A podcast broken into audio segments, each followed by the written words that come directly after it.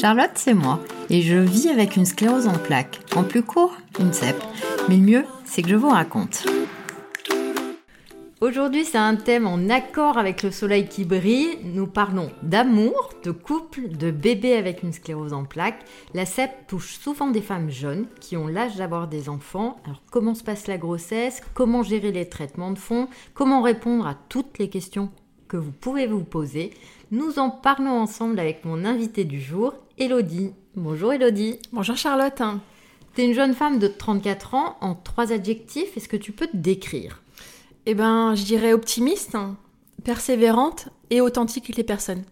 Tu es en couple avec Adrien c'est ça, ça fait 15 ans qu'on est ensemble et il y a 5 ans, on a décidé d'agrandir la famille avec un, gros loup, un berger allemand de, un berger allemand de 5 ans qui s'appelle Hooper. Et ensemble, on est une, grosse famille, une grosse famille à mon niveau, mais on s'aime très fort, ce qui nous permet de dépasser les épreuves ensemble.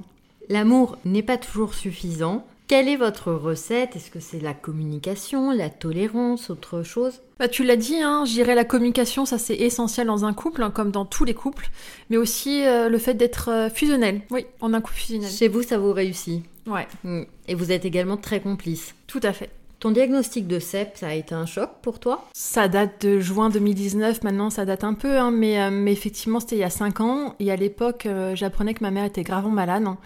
Et comment dire que j'apprends une CEP, mais moi tout était focus sur ma maman à l'époque. Et euh, tout ce qui était possible d'être fait pour être avec elle au plus possible, c'était c'était elle et non moi, ce qui a amené à une CEP agressive au démarrage. J'avais pas de traitement de fond adapté. Mhm. Il a fallu bien trois ans. Et puis, euh, bien sûr, aussi accepter le décès de ma mère. Hein, c'est pas une personne anodine. Et aujourd'hui, euh, après euh, trois ans, bah, j'ai une CEP totalement endormie. Donc, c'est possible après une CEP agressive. Et projet de grossesse. Donc, magnifique. C'est clair. Bah, ça prend du temps de digérer. Je trouve que c'est jamais immédiat. Ça prend souvent différentes étapes et puis il y a différents chemins de résilience aussi. Moi j'ai été célibataire quand j'ai eu mon diagnostic et quelque part, je trouve ça plus simple parce que au moins j'ai été seule à me gérer. Mais quand on vit en couple diagnostic, c'est aussi parfois un tsunami pour le conjoint. Alors Adrien, comment est-ce qu'il l'a pris? Alors on a toujours été euh, complices hein, dans tout depuis des années. Hein. La maladie, ça c'est sûr, euh, il est, c'est un choc de, de savoir que j'avais ça. Mais euh, depuis le début de la maladie, il m'a toujours protégée dans le sens où il n'exprimait pas ses, craintes, ses émotions, ses difficultés. C'est vrai que quelques années après, il, pouvait plus, c'était compliqué de vivre avec ça.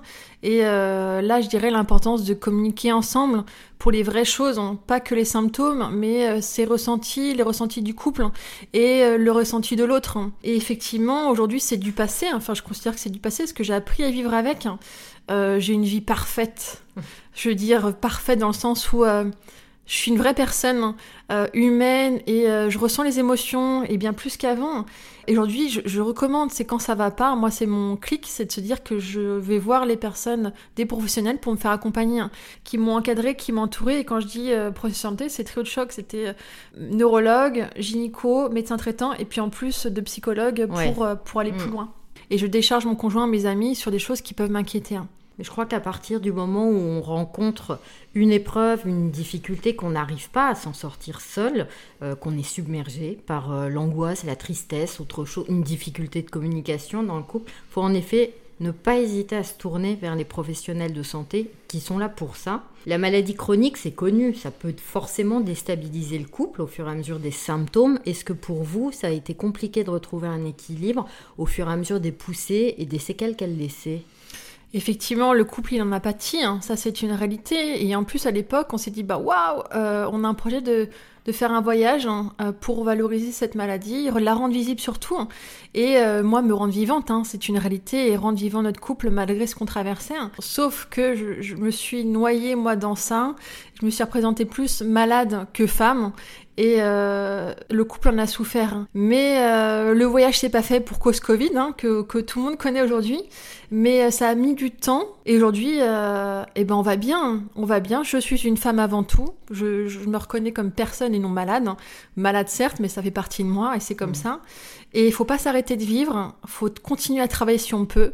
Faut continuer à avoir enfin des choses qu'on espère, qu'on souhaite, et on les a si on se laisse le temps, oui. Et rester positif, bien sûr. Oui, alors on a le droit, hein, bien sûr, de s'accorder des moments euh, des moments en colère, des moments où ça va pas, évidemment, mais focaliser sur euh, les éléments positifs de sa vie, sur euh, tout ce qu'on peut faire encore et non pas ce qu'on ne peut plus faire. C'est vrai que c'est essentiel, en tout cas moi c'est ce qui m'a sauvé. On peut faire aussi beaucoup de choses différemment tout en les adaptant aux contraintes. Mais pour revenir à votre couple, quand est-ce que vous avez décidé d'avoir un bébé? Eh bien toujours on n'en a jamais trop parlé, mais c'était d'une évidence. Et le jour où je suis tombée malade, je devais retirer mon stérilet, hein, mon, contraceptif, hein, tout simplement. Ma mère est tombée malade. J'ai eu ma sève qui s'était diagnostiquée deux, mois après, euh, d'après plusieurs poussées. Et euh, bah, c'était plus le moment. Hein. Mais tous les ans, en cinq ans, je bassiais mon neurologue. Quand est-ce que je peux? Quand est-ce que je peux?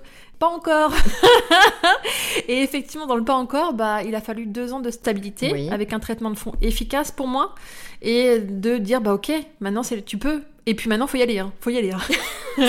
ça, c'est chouette. Et euh, quand tu dis faut y aller, Concrètement, ça s'est traduit comment? Bah, faut y aller, de dire bah là j'ai un suivi avec ma gynécologue, j'ai retiré mon stérilet, ouf, enfin, mhm.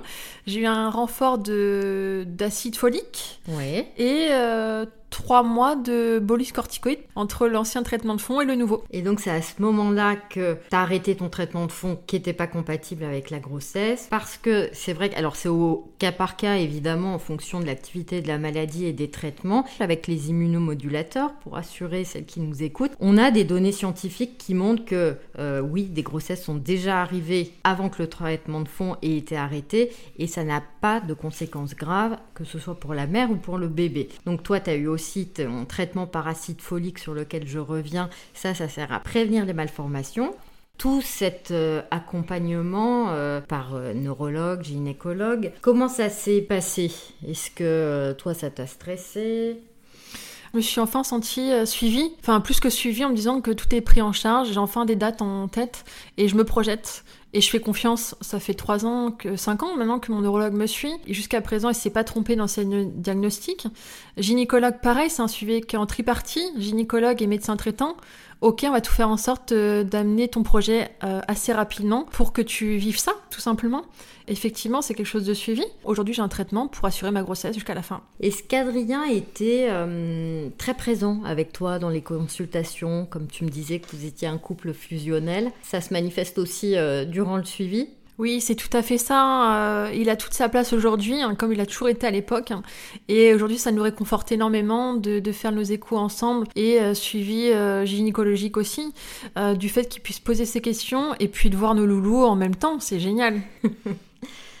nos loulous, donc ce sont des ah jumeaux. oui, c'est ça, je n'ai pas précisé. Quelle chance deux, deux, en un. Deux en ah là là. Et est-ce que ça t'a stressé, toi, tout cet accompagnement médical, cette grossesse programmée? Bah non, en fait, c'est là où je me suis sentie euh, vivante à me dire, euh, bah je me laisse pousser des ailes, j'abuse, mais je fais totalement confiance à mes médecins que je connais depuis très longtemps, et ça s'est fait facilement. Et d'être encadré comme ça, euh, c'est vachement rassurant. c'est chouette. Est-ce que tu as eu des craintes à cause de ta CEP? Bah non, mais merci à toi Charlotte, parce que j'ai toujours ce réflexe aujourd'hui de voir des professionnels de santé hein, quand j'ai des doutes ou des craintes pour avoir les vraies versions des choses. Et moi, ma crainte était de transmettre ma maladie à mes enfants. Hein. Et euh, effectivement, j'ai cette chance d'avoir un neurologue très moderne dans son discours et euh, non stressant. Hein. Quand je dis non stressant, quand je suis arrivée avec ma CEP agressive, il fait Ouh, ça fait trois ans que je connais, donc euh, pas de souci, t'inquiète, continue tes rêves. et, la grossesse se passera bien. Donc, donc non, plus une crainte et, et, là je vois que le soleil. Et petite anecdote, le jour où j'ai su que j'étais enceinte, c'était le premier qui, que j'ai informé et il était extrêmement content. Et encore plus pour annoncer des jumeaux. Ah bah, il y a de quoi. Et c'est vrai que pour assurer les futurs parents, la grossesse est souvent une, accalmie euh, au niveau de la sclérose en plaques. Et la CEP n'est pas une maladie héréditaire. Alors le risque de transmettre la maladie est un petit peu plus élevé quand on a une CEP que dans la population générale, mais la maladie, c'est provoquée par la rencontre entre des facteurs environnementaux et cette prédisposition génétique. Une grossesse épanouie est tout à fait possible et Elodie en est la preuve. est-ce que toi, tu as eu d'autres peurs ou d'autres freins bah, la crainte de la grossesse, hein, c'est vrai. Aujourd'hui, je suis à mon cinquième mois. Je dirais pas que mes débuts étaient faciles en tant que tel, comme tout mm. le monde. Je dirais pas plus qu'une sep qu'une moins, j'ai envie de dire. Mais euh, aujourd'hui, je suis extrêmement contente. Et ça, c'est le vrai plus hein, que, que, je peux dire, parce que c'est mon cas. J'ai plus aucun symptôme de ma sclérose en plaques. Hein. J'ai les symptômes de la grossesse, certes, mais ce sont pas du tout les mêmes symptômes. Donc, euh, un petit gap pendant euh, après cinq ans, c'est plutôt cool. Ah bah c'est clair que ça fait un bien fou. Comment est-ce que tu vois les choses avec tes futurs bébés euh, en ce qui concerne bah, la gestion de ta maladie Est-ce que vous avez pensé à une plus grande répartition des tâches, une plus grande implication d'Adrien, du fait de la maladie, de la fatigue? Comment ça se passe? Eh bien, c'est coup de chance encore, c'est de se dire qu'il euh, il a toute sa place. Hein. Euh, demain, on attendait deux, pas un, donc c'est deux fois plus de, de travail. Hein. Mais effectivement, je me vois déjà avec les biberons la nuit à deux. On a, on a de la chance d'avoir un congé paternel hein, d'un mois, donc c'est chouette pour le démarrage, euh, pour commencer. Moi, de 5 à 6 mois, voire plus, si on veut étendre. Et puis, il y a des associations qui existent. Ça, ça aussi, c'est génial. Il y a plein de choses qui existent. Il faut, faut, faut, savoir toquer aux portes mais, euh, mais on n'est pas seul. Ouais, toi, tu as été euh, très proactive dans la recherche de solutions euh, après l'accouchement. En tout cas, des, des jumeaux, c'est vraiment chouette. Moi, je suis, je suis jumelle, fausse jumelle. Et donc, je mesure le travail que ça peut demander aux parents, car ma chère mère m'a raconté ça.